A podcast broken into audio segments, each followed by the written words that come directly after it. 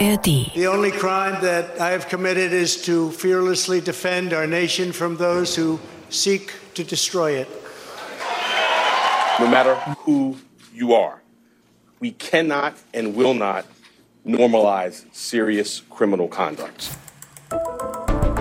Amerika, wir müssen reden. Der NDR-Info-Podcast mit Ingo Zamperoni und Schiffer Bourguignon. Hallo und herzlich willkommen zu einer neuen Folge von Amerika. Wir müssen reden und herzlich willkommen zurück, Jeff. Dankeschön. Hallo, everyone. Nachdem du die letzte Folge ausgesetzt hast sozusagen und wir Jan Koch, unseren Korrespondenten in Washington, als Co-Host hatten und als Gast ähm, wieder zurück, denn du warst bei den Parlamentswahlen in Kasachstan als Wahlbeobachterin und ähm, da wollen wir gleich drüber reden. Wir werden natürlich in dieser Folge auch über ja, man muss es fast schon historisch nennen, ähm, die Anklage gegen einen ehemaligen Präsidenten erstmals in der Geschichte der Vereinigten Staaten gegen Donald Trump und du rümpfst auch schon wieder die Nase, Jeff. Also eigentlich müssen wir wieder über Trump reden, obwohl wir normalerweise versuchen herumzukommen, aber man kommt nicht herum. Ne? Also Ja. so ist es mit Trump. Ja, es ist in, in dem Fall kann man noch nicht mal sagen, dass er das eingeleitet hat, sondern es ist die Staatsanwaltschaft in New York. Naja, aber, er genießt jede äh, bisschen PR, das er kriegt und das ist kein Fall, das anders ist. Ne? Er Ja. benutzt es auch schon äh, für seine Kampagne. Absolut, genau. Darüber wollen wir ein bisschen eingehen in dieser Folge. Aber zunächst nochmal, Jeff, wie war es in Kasachstan? Ja, super interessant. Das war eine Parlamentswahl, es war am 19. März und ich war da als Beobachter mit der OSZE. Das ist die Ähm, ähm, Organisation für Sicherheit und Zusammenarbeit in Europa. Genau, also als Amerikanerin, nicht als Deutscher, ich habe keine deutsche Staatsbürgerschaft. Und die OSZE, dann jedes Land, das wählt, das ein Mitglied von der Organisation ist, darf der OSZE einladen, also Beobachter dahin zu schicken. Und das hat Kasachstan dieses Mal gemacht, auch im November für der äh, Präsidentwahl. Und warum machen die Länder das? Warum? Ich meine, witzigerweise auch selbst Berlin hat nach den verkorksten Wahlen in der Vergangenheit. Auch hat, der USA hat die letzte Fa- äh, Präsidentwahlen und auch in der Midterm-Wahl äh, in äh, November. Angefragt, ja. Wobei Genau. dann hat man gesagt, Berlin, nee, ihr, ihr schafft das schon, deswegen ist die OSZE da nicht hingefahren, aber äh, nach Kasachstan schon. Also Länder machen das, um Um, dann können die sagen, dass es transparent ist, dass es äh, frei und fair ist. Also wenn das so läuft, wenn der OSCE, wenn die Beobachter das finden auch. Aber zu zeigen auch, dass die versuchen, das transparent zu machen, dass die haben ähm, nichts zu verstecken. Und dann oft das ist es ein Vorteil, weil dann kriegen die zum Beispiel mehr ähm, Investitionen von Ausland und kriegen mehr ne, so Legitimität in die Augen von der Welt. Du warst schon in ziemlich vielen Ländern in Osteuropa, auf dem Balkan, in Georgien, auch in der Ukraine schon ein paar Mal. Aber Kasachstan war wahrscheinlich jetzt so das ähm, exotischste, wo du als Wahlbeobachterin das, das war warst. mein, mein erstes Mal, nicht mein erstes Mal in Zentralasien. Ich war schon in Afghanistan, äh, ich habe schon erzählt davon, und Kirgisien, aber mein erstes Mal in Kasachstan. Und äh, interessant auch, weil ich bin aus Frankfurt geflogen und normalerweise fliegt man über der Ukraine und äh, dieses Mal nicht, wegen der Krieg, wie wir wissen, und äh, statt über Ukraine unter die Schwarze Meer. Und äh, kurz vor wir losgeflogen sind, kam der Nachricht, dass äh, eine russische Kämpferjet hat eine amerikanische Drohne runtergeschossen und, ja, und nicht, runtergeschossen, aber zumindest zum Absturz genau, gebracht. So, genau. Ja. Und, und dann äh, haben die gesagt, oh, Handy aus bitte und los geht's. Also das war ein komisches Gefühl, aber äh, gut, wir sind sicher dahin gekommen und äh, war ein sehr, ich habe beobachtet in einer Stadt, das heißt Oktober. Also man fliegt erstmal nach Astana, nach der Hauptstadt, äh, wo wir dann ein Briefing bekommen haben und dann zu der Ort, wo man beobachtet. Und Oktober ist eine Stunde 40 Minuten mit äh, Flugzeug westlich. Das ist ein von riesiges Astana. Land, ne? Es ist äh, achtmal so groß wie Deutschland mit nur 19 Millionen äh, Staatsbürger da. Also insofern, man fliegt rüber und im Moment, klar, ist es auch, ähm, man guckt durch die Fenster von Flugzeug und sieht nur weiß, nur weiß und nicht so viel mehr. Also Schnee und Eis meinst kaum, du? Also der, die genau, Steppe war, war gefroren, oder? Genau, kein, Ja. kaum Städten, kein, kein Dörfer kann man von oben sehen. Man sieht Schnee, Eis und es ist ziemlich flach und deswegen auch so sehr windig, sehr kalt. Als ich in Astana war, war das tagesüber minus drei, nachts minus 14. Und alle haben gesagt, ach, endlich, der Frühling ist da.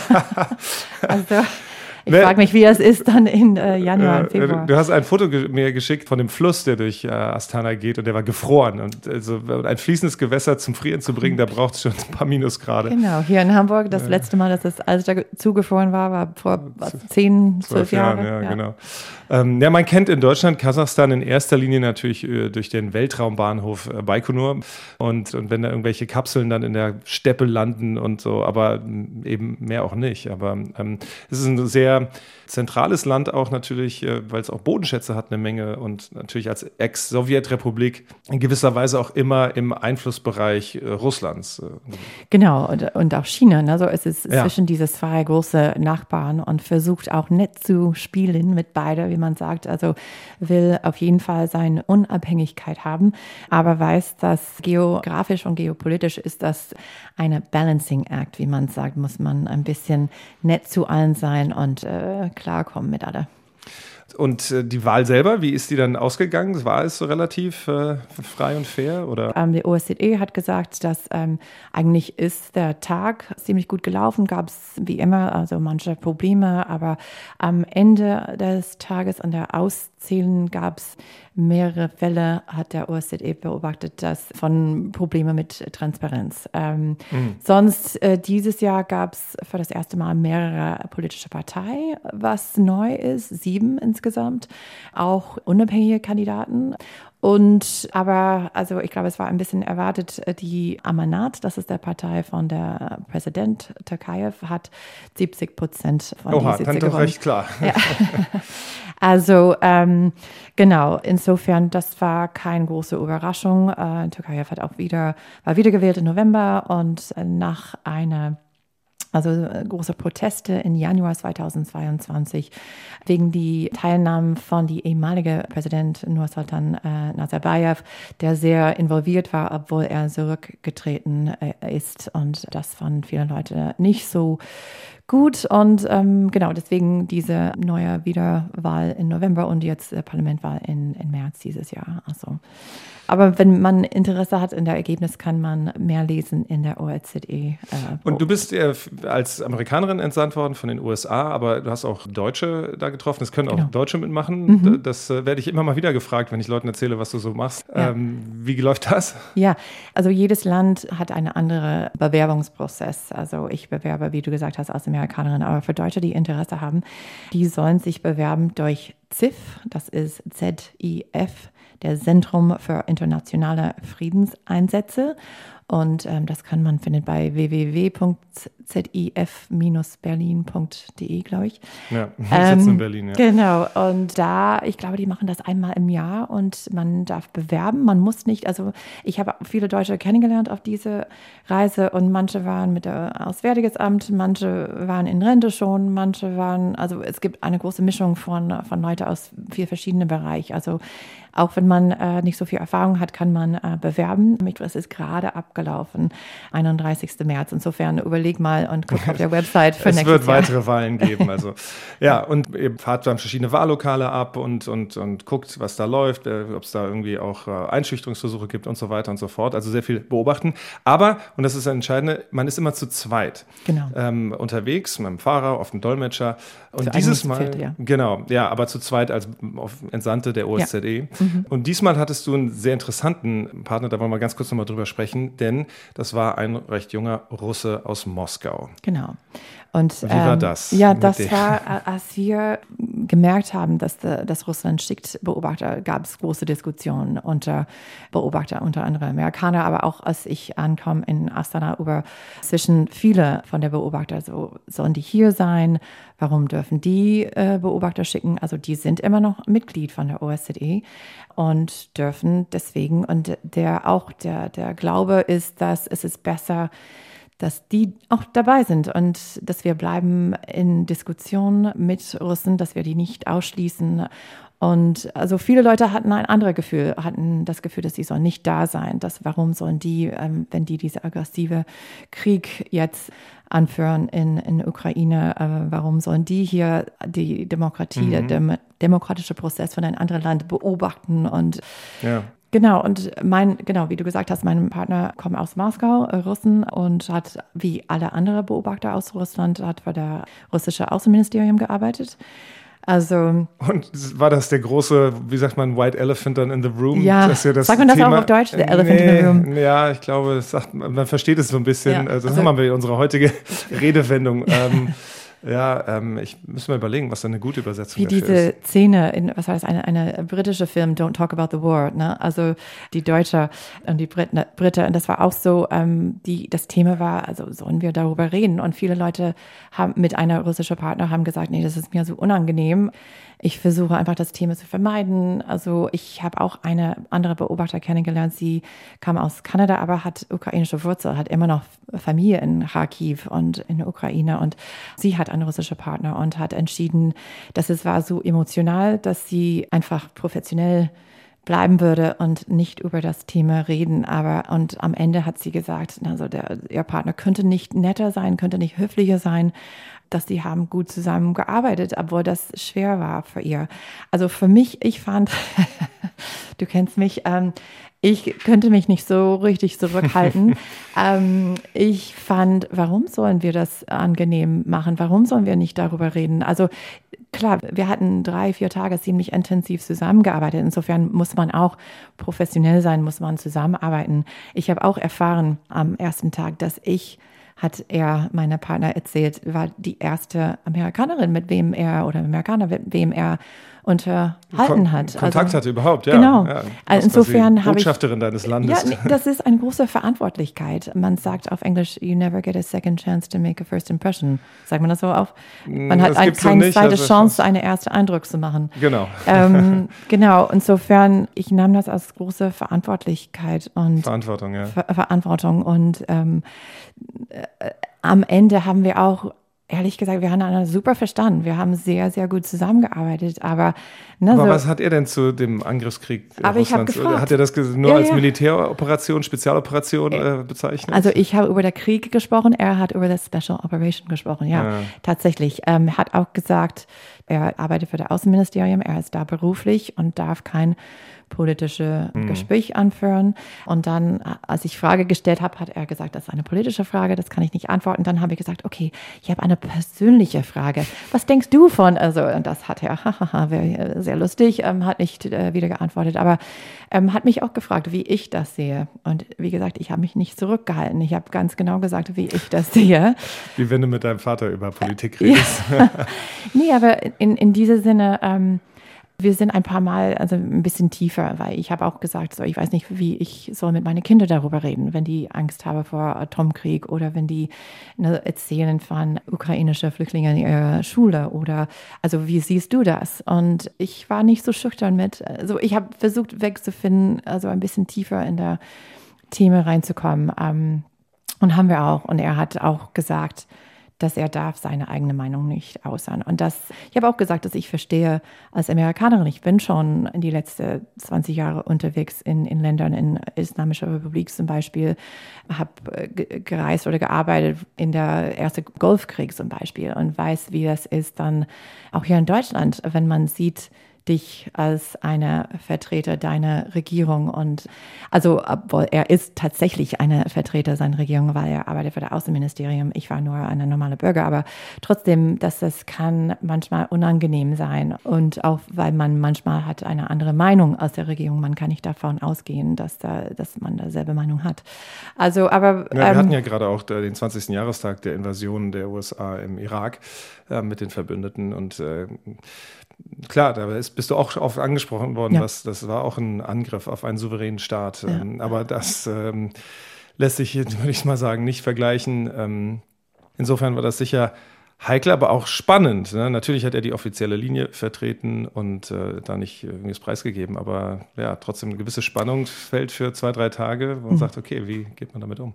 Ja, man hat das Gefühl, also das war gut, also es war eine sehr, ähm, ja, es, es war manchmal schwierig, aber eine, eine gute Erfahrung und ich finde auch, dass man tatsächlich in Gespräch kommen muss. Und das ist, was unsere Diplomaten machen. Das ist, äh, was der Auswärtiges Amt mit der Außen Außenministerium macht.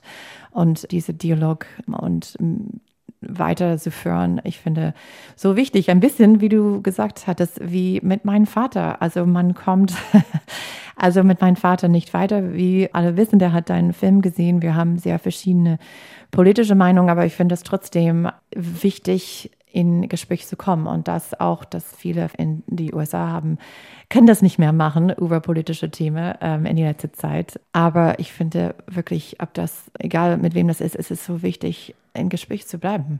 Also. Womit wir, wir bei Amerika, wir müssen reden, Segway. bei dem Thema wieder sind, an dem wir einfach nicht vorbeikommen. Aber deswegen haben wir auch die Aufzeichnung dieser Folge um äh, anderthalb Tage verschoben, äh, um eben diesen Tag in New York, in Manhattan abzuwarten, was da genau passieren würde, was da passiert ist, um da ein bisschen auch drüber zu reden. Donald J. Trump vor Gericht. Ähm, das ähm, hat es in dieser Form, ich hatte es eingangs gesagt, so noch nicht gegeben. Was für ein Spektakel, muss man in gewisser Weise auch sagen. Ne? Also das wurde ja übertragen, wie es hat mich sehr an O.J. Simpson erinnert. Ne? Also wirklich jeder Schritt, die Ankunft seines Flugzeugs in LaGuardia Airport und dann selbst das Gepäckband wurde gefilmt aus der Luft, wie da die Koffer ausgeladen wurden und dann wirklich Schritt für Schritt es ist natürlich auch ein Spektakel, weil ähm, ehemalige Präsidenten bis zum Lebensende vom Secret Service bewacht werden. Und wenn auch immer, egal ob Jimmy Carter oder George W. Bush oder ähm, Bill, äh, Bill, Clinton auch natürlich äh, oder Obama, wenn die irgendwo aufkommen, dann ist das immer so diese Motorcade, ne, diese die, die gepanzerten Fahrzeuge. Und dann ist das natürlich nicht irgendeine Zivilperson, die da irgendwo ankommt, sondern das ist jedes Mal ein Riesenzug, der da unterwegs ist. Und ähm, ja, ähm, dieser äh, Court Case ist einer von mehreren, aber in gewisser Weise ist es natürlich, also wir wissen, Donald Trump hat, äh, es gibt Untersuchungen eben über seinen Versuch in Georgia bei der Auszählung Einfluss zu nehmen, dann die, ähm, Dokumente, die Dokumente in seinem Mar-a-Lago. Wohnsitz in Mar-a-Lago, Mhm. die vom FBI dann in der Razzia konfisziert wurden, äh, Mhm. welche Rolle er da gespielt hat. Also da ist eine Menge am Schwelen und das gehört auch eigentlich schon immer zu Donald Trump dazu. Der hat immer irgendwelche juristischen Geschichten äh, am Laufen, aber irgendwie auch passend, dass zu so einem, wenn man so will, Tabloid-Boulevardpräsidenten, wie er ja auch genannt wird, dann eben die Geschichte ihn vor Gericht bringt, nämlich die Bezahlung von Schweigegeld an die ehemalige Pornodarstellerin Stormy Daniels. Ähm, Wir hatten es in der letzten Folge mit Jan Koch ein bisschen angerissen, worum es geht. Da hat er ja schon so angedeutet, ah, ich werde vielleicht vor Gericht erscheinen müssen. Vielleicht nochmal ganz kurz, äh, natürlich ist es jetzt durch die Medien gegangen und viele haben es mitbekommen, aber einmal zusammengefasst, was in diesem Fall der Vorwurf ist. Ähm, denn das Zahlen von Schweigegeld ist per se nicht strafbar. Also, ne, wenn jemand. Kann man machen. Genau, wenn jemand quasi vor seiner Frau verheimlichen will, dass er eine Affäre hatte und der das irgendwie zahlt, äh, privat oder wie auch immer, ist kein Problem. Das Problem war, dass diese Zahlungen A im Vorfeld der Wahl 2016 äh, gefallen sind, um eben einen ähm, Stormy Daniels äh, zum ja, Schweigen zu bringen, sozusagen, und äh, um dann die Chancen für die Wahl 2016 eben nicht zu gefährden. Und dadurch kommt es eben in den, sozusagen als Campaign Financing, also es wäre quasi Gelder, die dem Wahlerfolg dienen sollten. Und dadurch kommt es in diesen Fokus. Und dann wurden die Zahlungen, die von Michael Cohen, das war so der die rechte Hand, Anwalt von Donald Trump, dass diese Zahlungen dann abgerechnet wurden, als er dann Präsident war, über offiziell dann irgendwelche Anwaltskosten oder irgendwelche, und dafür wurden vielleicht eben auch fabrizierte Posten in den Abrechnungen aufgelistet. Und da fängt es an, eben in äh, Fraud, also in Betrug und Vertuschung zu geraten. Und das sind halt äh, so die Vorwürfe, die da jetzt im Raum stehen. Ja, Inge, ich glaube, niemand hat gedacht, dass diese wird der Fall sein. Also es war schon, gab schon eine Investigation vor von der, auf der, der Bundesniveau und das, die haben dann entschieden, nicht weiterzumachen, besonders weil man kann das nicht machen, wenn Trump im Amt ist. Wie wir wissen, Mhm. er ist nicht mehr im Amt. Es hat ein bisschen länger gedauert, aber jetzt kam diese Situation, es kommt vor der Gericht und soll, ich glaube, die, die Rechtsanwälte haben vorgeschlagen, dass es kommt dann erst im Januar. Der Prosecutor hat Mhm. gesagt, in Januar 2024.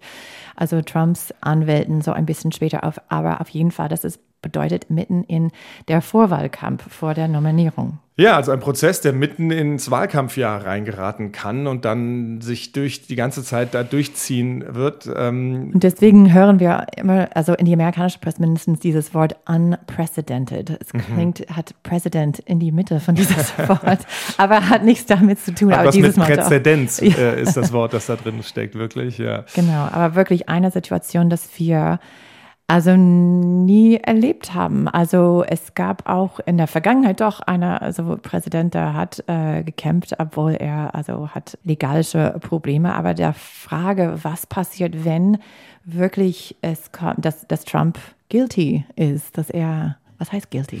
Schuldig. Dass er schuldig, Dankeschön, dass er schuldig ist. Ähm, er kann Ja, bis zum vier Jahre in Gefängnis kommen, wenn, wenn das wirklich, also wer weiß, aber das ist der schlimmste Theoretisch, Fall. ne, genau, also kann er dann, und, und dann, wenn er gewinnt, dann was denn? Also das ist immer eine Situation, wir haben, wir wissen noch nicht, wie genau das läuft, was es bedeutet, auch für Trump, für seine Kampagne, weil normalerweise für jeder andere Kandidat wäre das der Ende. Ne? Das wäre, das war's, tschüss und äh, es hat Spaß gemacht. Nee, aber für Trump, wie wir wissen, die gleichen Regeln also sind nicht für Trump, der gilt nicht. Also Ja, er zieht sogar Energie daraus und Aufmerksamkeit, ne? weil er ist, als er hat es danach, ist er direkt anschließend ist er nach Florida nach Hause geflogen und hat eine Rede, eine relativ kurze, so knapp 20, gut 20 Minuten äh, nur gehalten. Normalerweise hat er ja irgendwie stundenlange Tiraden und hat dann aber äh, gesagt, das ist eine Hexenjagd, das ist ein politischer Missbrauch und so weiter und so fort. Und seine Unterstützung, seine Pollen, seine Umfragewerte unter seinen Anhängern sind gestiegen, seit die Sache in der Welt ist. Und auch die Geldzuwendungen sind gestiegen. Ähm, die ein bisschen, Unterstützung. ein ja. bisschen Déjà-vu, finde ich. Das war 2016 auch jedes Mal, wenn er eine schlechte Debatte hat, sind die Nummern hochgegangen. Oder als diese Tape, die, als er irgendwas gesagt hat in einer Privatconversation über Frauen kam raus, dann sind seine Zahlen wieder gestiegen. Also irgendwie, wie Trump sagt, es gibt kein schlechte PR und er hat schon auf Truth Social, seinen Art Twitter, hat schon mehrmals über diese Situation gesprochen und benutzt das, wie du gesagt hast, also Geld für seine Kampagne zu sammeln. Und das macht es halt so schwierig. Das ist so wie, jetzt hast du, hier ist eine neue Redewendung für dich, das ist wie Pudding an die Wand nageln. Pudding an die Wand, okay, das kann ich verstehen. Versteht man, ne? Man kann es schwer greifen. Also, weil wie du es machst, entweder du lässt es durchlaufen und ignorierst es, damit er eben nicht diese, und diesen Aufwind hat, oder du verfolgst es und dann bekommt er den Aufwind. Gleichzeitig kannst du aber nicht sagen, nee, Moment, wir entscheiden das politisch, sondern es ist quasi, wenn ein Gesetz gebrochen wurde, dann muss ein Staatsanwalt ja untersuchen und wenn er zu dem Ergebnis kommt, hier sind genug Beweise für eine Straftat äh, da und liegen vor, dann, dann kann er nicht sagen, ah, politisch ist aber vielleicht ungeschickt, sondern dann, dann muss er das verfolgen und das Gesetz gilt für alle. Aber dennoch ist es natürlich schwierig, denn Trump legt es komplett als, als politisch motiviert dar. Und man muss auch sagen, so ein bisschen kann man das auch nachvollziehen, denn in den USA, darf man nicht vergessen, werden Richter, werden Staatsanwälte gewählt oder Sheriffs auch. Und, und die bewerben sich. Und das ist ein demokratischer Staatsanwalt, der auch auf dieser Plattform angetreten ist und gesagt hat, wenn ihr mich wählt, dann werde ich da versuchen, auch da reinzukommen. Alvin Bragg, relativ neu auch im Amt. Das ist so sein erster großer äh, Fall in dem Sinne. Und da kann man schon sagen, ja, Moment mal, wenn du quasi damit Wahlwerbung für dich machst und sagst, wählt mich, dann werde ich ähm, mich an die Fersen von Donald Trump setzen, ähm, dann ist es natürlich leicht für ihn, aber auch für alle seine Anhänger und auch viele Republikaner, die auf vielleicht Trump blöd finden, aber, aber trotzdem sagen, im Moment, das ist politisch motiviert. Und das, das wollte ich auch sagen, dass er, Trump macht das ganz gut in, insofern, dass er, wie er das präsentiert als ein Hexenjag und äh, politische Prosecution, also mussten die anderen Republikaner, auch seine Gegner, Pence, DeSantis, auch sein großer Gegner, mussten auch was sagen. DeSantis hat sogar gesagt, dass er würde äh, erlauben, dass äh, Trump kann in Florida bleiben, ohne der Angst vor Prosecution, was eigentlich illegal ist auch. Aber alle haben dann sich äußert auf Twitter, wo auf immer und haben gesagt, nee, das ist ein Hexenjagd, das geht gar nicht, das kann nicht passieren. Obwohl eigentlich als Gegner könnte man sagen, hey, das ist nicht schlecht für mich, eigentlich weitermachen bitte. Aber das haben die nicht gemacht. DeSantis finde ich, wenn er ein bisschen schlauer wäre, statt also Trump zu erlauben, nach Florida zu kommen ohne, ohne Probleme, würde sagen, hey, weißt du was, Trump, ja, cool Typ. Ähm, ne, so wenn er will, der Trumps Base, der MAGA Base einlocken, könnte sagen, cool Typ, aber ne, so ich bin auch ähm, genau so, ich sehe viele Sachen genauso wie Trump, aber ich habe keine Probleme mit, äh, ich bin nicht vor Gericht und so, ich bin eine bessere Wahl vielleicht. Also das könnte er benutzen, als wenn er ein bisschen weiterkommen wollen. Also ich weiß, dass wir haben schon gesagt, mein Vater zum Beispiel, ist ein äh, DeSantis-Fan und würde gern genau sowas, würde gern einen Republikaner, der sehr konservativ ist, mit also viel von die gleiche Position von Trump. Also auch er findet, was DeSantis macht mit seiner Kulturkrieg, äh, Anti-Woke-Rede ähm, und so, findet er sehr gut, aber er ist fertig mit Trump. Also er will ja. kein Drama mehr. Er fand äh, diese Szene mit der in, äh, vor der Gericht nicht so gut und er ist, ne, he's over it sozusagen. Er würde gern das ähm, da in der Vergangenheit lassen. You're over it. Und, und, We're all over it. Ja. Also. Naja, trotzdem ist wieder, wir haben es gestern gesehen und, und selbst wir reden jetzt schon wieder drüber, ne? Es ist halt ein, ein Spektakel, das ist, und es ist halt eben ein Ex-Präsident, der sich anschickt, wieder Präsident mhm. zu werden. Und das ist, aber um aber ganz kurz bei diesem Aspekt zu bleiben, der, der Instrumentalisierung des Politischen darin. Also dann könnten ja zum Beispiel jetzt in sehr roten Staaten in Texas oder in, in Alabama könnten dann auch äh, Staatsanwälte quasi versuchen, ah, okay, jetzt suchen wir uns mal Fälle raus, äh, die vielleicht einen Demokraten dann ins Visier nehmen und so, weil sie sich quasi, es ist so eine Art Präzedenzfall an der, an der, an der Stelle ähm, und dann sagen, immer darauf weisen können, na, guck mal, was da in New York passiert ist. Das ist so ein bisschen eine Gefahr, Gefahr, die ich sehe bei dieser wenn das Politische da so reinschwingt. Aber wie gesagt, gleichzeitig, wenn da Gesetze gebrochen wurden, ne, es sind insgesamt 34 Anklagepunkte, die da aufgelistet wurden. Einige muss man sich jetzt noch mal ein bisschen genauer angucken. Viele sind auch so ein bisschen sehr technische White-Collar-Crime-Sachen. Ähm, aber klar, äh, es gibt da keinen kein Schwamm drüber. Ne? Also wie gesagt, der bekannteste ist, wie ich vorhin sagte, dass eben dieses ähm, Schweigegeld nicht eben dann als Campaign, als, als Wahlkampfgeld äh, deklariert worden ist, sondern eben so äh, unter der Hand. Ähm, und äh, die anderen muss man mal reinkommen, wie das, äh, wie es dann sich ausgeht. Aber ähm, grundsätzlich ist das eine Zuspitzung und es ist sehr uncharted territory, wie du sagst, ne? Mhm. Also weil es eben noch so nicht gab, was welchen, welchen, ähm, ja, man weiß nicht, wie es, äh, wie es dann über die Bühne läuft. Ja, das ist auch in, in äh, New York. Ne? Das ist kein äh, Bundesebene und ähm, das ist eine New York Gericht.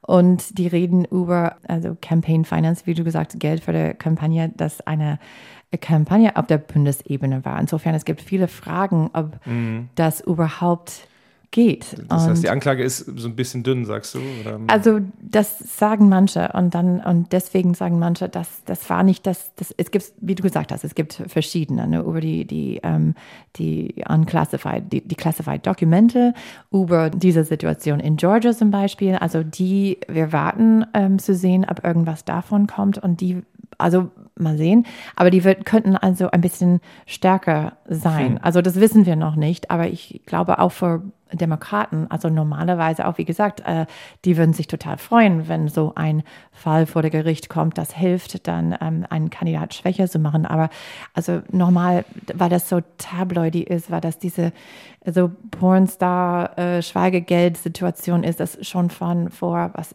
sieben, acht Jahre ist. Also die haben auch kein Interesse. Die wollen äh, bleiben anfassen und sich irgendwie schmutzig machen auf, die Finger. Ne? Bleiben auf die Themen. Es gibt viel andere ähm, Themen. Und wenn das zum Beispiel äh, das Thema 6. Januar war oder der Fall in Georgia ähm, mit der Wahlbetrug, das wäre irgendwas dann, wenn die sagen könnte, guck mal, dieses Mann versucht, der demokratische Prozess zu verhindern. Und das ist eine Gefahr für das Land, für unsere Demokratie. Und das könnten die viel besser mhm. benutzen in einem Wahlkampf zum Beispiel. Und selbst wenn er dann verklagt, verurteilt werden würde und dann wahrscheinlich nicht ins Gefängnis muss, je nachdem, wie das dann ausgeht, ähm, dann ist das immer noch kein Grund, ihn von dem Präsidentschaftswahlkampf abzuhalten ja. und selbst Präsident zu sein. Denn es gibt äh, nur zwei in der Verfassung der USA, ist es relativ vage gehalten, welche Voraussetzungen man erfüllen muss. Das eine ist, man muss 35 Jahre alt sein und das andere äh, in den USA geboren. Ähm, also als nicht, nicht quasi jemand, der die Staatsangehörigkeit dazu gewonnen hat oder sich ähm, besorgt hat, sondern eben der von Geburt an und aus äh, einem Territory oder aus dem US-Bundesstaat mhm. Kommt. Und ja. äh, das war es im Prinzip. Ja. Und äh, deswegen. Wie gesagt, uh, unprecedented. Also es gab da der Fall ähm, nach der Watergate-Skandal, dass äh, Richard Nixon ähm, ist dann zurückgetreten und Gerald Ford, äh, der nächste Präsident, hat ihm dann einen Pardon gegeben. Begnadigt, ja. Begnadigt, genau, weil genau, weil er wollte dann nicht in genau diese Situation kommen, wo ein ehemaliger Präsident steht vor Gericht. Und auch Bill Clinton nach seiner Amtszeit hat äh, legale Probleme und hat dann auch einen Deal gemacht, wo er hat seine äh, also Lizenz, er, Eine ähm, Anwaltszulassung. genau, ähm, abgegeben für eine Zeit, äh, statt vor der Gericht zu kommen. Insofern, es war immer so, dass niemand wollte das sehen. Niemand wollte einen ehemaligen Präsident sehen in dieser Situation, genau in dieser Situation. Und, und deswegen ist es auch nie passiert, weil die haben das äh, vermeiden. Aber jetzt finden wir genau in dieser Situation mit einem Präsident, der schon zweimal äh, impeached war, der schon, also Also er reißt zwar so die, die, die, die Liste an Firsts, an Premieren, die es quasi gibt bei Donald Trump, die wird immer länger. Ne? ja. Man könnte aber natürlich positiv gedreht auch sagen, okay, es funktioniert, dass äh, die, die Gewaltenteilung sowieso, aber das Rechtssystem in den USA lässt sich nicht beeindrucken von großen Namen oder von äh, Ämtern, sondern sagt, okay, wenn wir da was haben, äh, wo wir dem nachgehen müssen und genug zusammengesammelt haben, ähm, dann mm, malen die Mühlen der Justiz, äh, sie malen dann vielleicht langsam, aber sie kommen in Bewegung. Also es wäre doch auch, also abgesehen von den politischen Folgen, die das Ganze haben kann, kann man auch sagen, hey, äh, grundsätzlich ist das doch auch ein Zeichen, dass, äh, dass das alles gut läuft. Auf jeden Fall. Und Donald Trump ist jemand, der, der auch ähm, so viel gelogen hat und soll jetzt ähm, fast allererst mal im Prinzip der Wahrheit sagen. Und wenn nicht, dann es gibt Konsequenzen, wie man sagt auf Englisch. Niemand ist above the law. Also, und das haben wir auch gesehen gestern, als er saß da vor der, äh, der Gericht. Er hat nicht schuldig plädiert, ähm, was zu erwarten war. Also er hat auch nicht viel, genau, ja. er hat nicht viel gesagt äh, und hat nicht schuldig plädiert, aber ähm, ja, das wird jetzt äh, alles weitere sich zeigen. So ein bisschen hast du manchmal das Gefühl, weil du gerade sagtest, da ist ja so viel, was läuft und wenn er darüber nicht stolpern sollte, aber zumindest verurteilt werden würde, ich habe das irgendwo gelesen, den Vergleich, hat das auch ein bisschen was mit Al Capone zu tun, ne? der viel Verschiedenes gemacht hat, aber am Schluss hat ihn irgendwie eine Steuererklärung ähm, ins Gefängnis gebracht, äh, weil man gesagt hat, okay, wir können ihn nicht für all die anderen Sachen, die er als Gangster gemacht hat, irgendwie kriegen, aber an der Stelle nageln wir ihn jetzt fest. Ähm, und und ähm, vielleicht ist das, manche sehen das zumindest so, im Beobachter hier eben auch der Fall. Ähm, aber alles in allem, um es nochmal zusammenzufassen, hast du so eine gewisse ja, nee, Übermüdigkeit, aber- ne? Du bist den ganzen Aber überschüssig. nicht, nicht nur das, ich finde es äh, ich finde es lächerlich. Ich bin empört auch, weil es gibt so viele andere Probleme, so viele andere Themen, die sollen mehr Aufmerksamkeit kriegen in den Medien oder in der Communities. Also es gab äh, letzte Woche dieser Shooting in einer Grundschule in Nashville zum Beispiel und wieder kommt diese Waffendebatte vor, wo also Leute stehen dann in der Kapitol in Nashville und haben geschrien an ihre Abgeordnete, weil die wollen, dass sie irgendwas machen. Aber in manchen Städten kam ein neues Gesetz vor, dass Leute können ohne Lizenz eine Waffen tragen. Also es gibt diese ne, so- Waffenkontrolle haben wir mehrmals in dieser Podcast darüber gesprochen und aber das äh, äh, er kriegt soll viel mehr Aufmerksamkeit kriegen zum Beispiel oder die Grenze. Es gab gerade ähm, in Ciudad ähm, Juarez gegenüber von El Paso, wo du warst äh, letzte Sommer, eine große Unfall. Es ist äh, der der Detention Center ist ist gebrannt und also 50 Leute sind ums Leben gekommen. Also das die Einwanderungssituation in Politik ist immer noch sehr kompliziert, sehr schwierig, soll mehr Aufmerksamkeit bekommen. Nicht nicht dieser Mann, als er fliegt und dann landet und dann fährt und dann, also, und wie viel Polizei waren auf die Straße in New York? Ich meine, was für eine Ja. Geldverschwendung. Also nicht sowas. Und er benutzt das alles für sein Ego und dann diese Rede an Mar-a-Lago, das wird sein Campaign-Speech sein für die nächsten paar Monate. Ah, ich bin der, äh, der Victim, ich bin Das Opfer. Das Opfer, arme mich. Ach, guck mal, sie sind alle gegen mich und ich will nur Gutes für euch tun. Ich kann das nicht mehr hören. Also, Entschuldigung. Jeff, ich äh, fürchte, ich muss dir was verraten. Ja, ich kann dir nicht versprechen, dass das das letzte Mal gewesen sein wird, dass auch wir über Donald Trump und äh, ihn seine Rolle in diesem Wahlkampf für 2024 zum ich- Thema haben werden. Aber wir werden versuchen, äh, es immer in weiß. Perspektive zu setzen. Und äh, Ich weiß, ich weiß. Also, er bleibt und solange er bleibt, würden wir auch wahrscheinlich genau dran bleiben. Und ähm, aber ich muss sagen, ähm, also das ist auch irgendwas, wo ich sehe, dass die Medien äh, hat wirklich eine eine Krise, als die überlegen dieses Mal, wie man, ja, wie man darüber berichtet. Okay, aber so, so ein kleines bisschen Genugtuung von deiner Seite, dass Donald Trump jetzt angeklagt worden ist? Okay, ja, klar. Also es gibt ein bisschen, aber nicht, es ist nicht nur Schadenfreude, es ist einfach Freude. Also ohne die Schaden. Ähm, ja, einfach, ja, klar. Na gut, also in diesem Sinne als Schlusswort. Jiff äh, ärgert und äh, freut sich gleichzeitig. Ähm, ja, so eine, ja, die ja. Emotionen sind überall. Aber er bestimmt nun mal einfach den Wahlkampf. Und wenn jetzt noch mehr republikanische Kandidaten ihren Hut in den Ring werfen, Arthur Hutchinson zum Beispiel, ein äh, älterer republikanischer Politiker, äh, der, da, dann ist die Gefahr, aber das ist ein anderes Thema, dass das Feld immer weiter zersplittert werden ja. kann und äh, nach dem alten römischen Motto Divide et Impera spielt das Donald Trump natürlich nur in die Karten. Ne? Du, ne? Wenn das, es ja. immer die, die Deswegen, er sagt auch, oh, herzlich willkommen, alle, ja. die hier reintreten genau. will. Also das hilft ihm sehr. Was hilft vielleicht auch, dass äh, Biden der Nomination, der Nominierung für die Demokraten, weil viele Demokraten sagen, hey, guck mal, er hat schon gezeigt, er hat das schon einmal gemacht, äh, Trump besiegt, also er ist der, der kann das wieder machen. Also insofern finden wir in eine komplett Déjà-vu ähm, nochmal diese zwei ältere Männer auf die Bühne in 2024. Wahrscheinlich, wer weiß. Ist noch ein bisschen hin. Jetzt schauen wir erstmal, wie die weiteren rechtlichen Probleme von Donald Trump äh, sich auswirken. Und ähm, ja. Für die heutige Folge jedenfalls war es das. Vielen Dank für die Aufmerksamkeit und wir sagen Tschüss, bis zum nächsten Mal. Bis dann. Amerika, wir müssen reden. Ein Podcast von NDR Info. Hallo, ich bin Beke Schulmann aus der NDR Info Wissenschaftsredaktion. In unserem Podcast Synapsen liefern wir Fakten, Hintergründe und Geschichten zu aktuellen Fragen der Forschung. Und in der neuesten Folge beleuchten wir das große Thema Milch. Mindestens drei Gläser davon sollte jeder Mensch täglich trinken, um gesund zu leben, hieß es jedenfalls lange. Heute sieht die Wissenschaft das anders und untersucht auch, ob der Konsum von Milch nicht sogar ungesund sein könnte. Wie hat Milchkonsum die Menschen und auch die Zivilisation verändert? Wie wirkt er sich auf das Klima aus? Und wie kann das Tierwohl von Milchkühen verbessert werden? Die Antworten gibt es in der neuen Folge Milch. Ungesund, umweltschädlich, unvermeidbar? Und die gibt es ab sofort in der ARD Audiothek und überall da, wo es Podcasts gibt.